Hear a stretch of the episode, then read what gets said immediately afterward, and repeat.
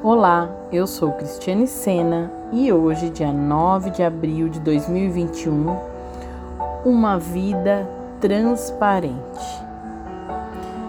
Queridos, eu quero ler Colossenses, capítulo 3, versículos 23 e 24, que diz assim: E tudo quanto fizerdes, fazei-o de todo o coração, como ao Senhor e não aos homens, sabendo que recebereis do Senhor o galardão da herança, porque a Cristo o Senhor servis. Amém, queridos? Se esforce para agradar ao Senhor acima de todas as coisas. Que esse objetivo seja a coisa mais importante. Essa mentalidade o protegerá do desperdício de energia. A liberdade que ele nos concede vem com um, uma incrível responsabilidade.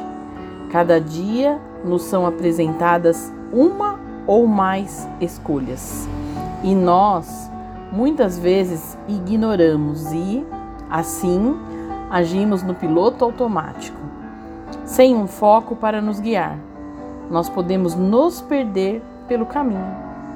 Por isso é fundamental permanecer em comunhão com Deus, vivendo sempre com gratidão pela Sua presença. Nós habitamos em um mundo decadente e confuso, onde as coisas estão se esfacelando o tempo todo. Só uma relação verdadeira, transparente com Deus pode impedir que você e eu se esfalecemos também. Amém, queridos? Pai, em nome de Jesus, nós nos apresentamos diante de Ti neste momento, Pai. Queremos ficar na Tua presença todos os instantes das nossas vidas, Pai. Nos ajuda, Pai.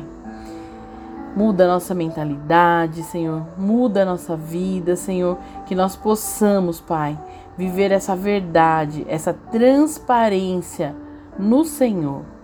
Em nome do Senhor Jesus, eu oro, Senhor, te peço, te agradeço por tudo, porque eu sei que até aqui o Senhor tem nos ajudado.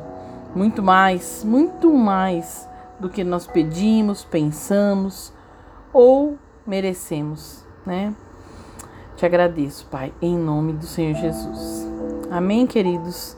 Que Deus o abençoe, o guarde livre de todo mal.